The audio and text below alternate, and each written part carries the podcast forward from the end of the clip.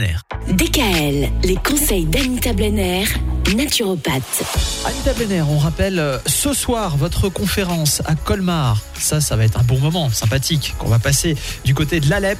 Conférence sur le végétarisme, ou alors comment et pourquoi réduire sa consommation de viande. Ça se passe à 18h45. Mm. Prévoyez une bonne partie de la soirée. Apparemment, vous avez pas mal de choses à dire. Tout à fait. Bon, des choses à dire également sur le jus d'orange, ce jus d'orange qu'on consomme souvent le matin au petit déjeuner en se disant mais c'est génial, ça va nous donner du peps pour toute la journée, Mm. enfin au moins pour quelques heures. C'est bon ou pas?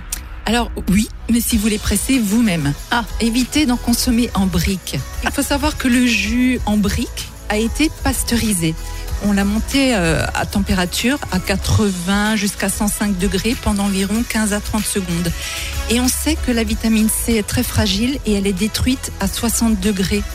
Donc mieux vaut presser vous-même votre jus et mieux encore consommer l'orange tel que la nature vous l'offre. Hein, en naturopathie, on dit toujours qu'il vaut mieux mâcher que boire. Ça, c'est une bonne petite anecdote. Vaut mieux mâcher que boire. Oui, Ouais. c'est pour une question de satiété aussi, parce que manger le fruit oblige à mâcher l'aliment solide, à broyer les fibres, et ce qui constitue une étape importante du processus de De digestion. digestion, oui. Voilà.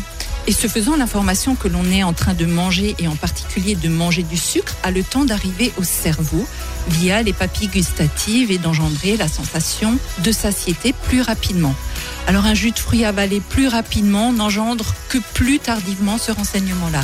Mieux vaut manger les fruits tels que la nature nous l'offre. Et ben voilà, une bonne orange le matin. Voilà, je t'enverrai des oranges. On le disait euh, tout à l'heure, ce soir, vous allez parler de, de la réduction de consommation de viande dans votre euh, conférence à Colmar. Et bien justement, demain, on parlera de la même chose, demain matin, à la même heure. À demain DKL, retrouvez l'ensemble des conseils de DKL sur notre site internet et l'ensemble des plateformes de podcast.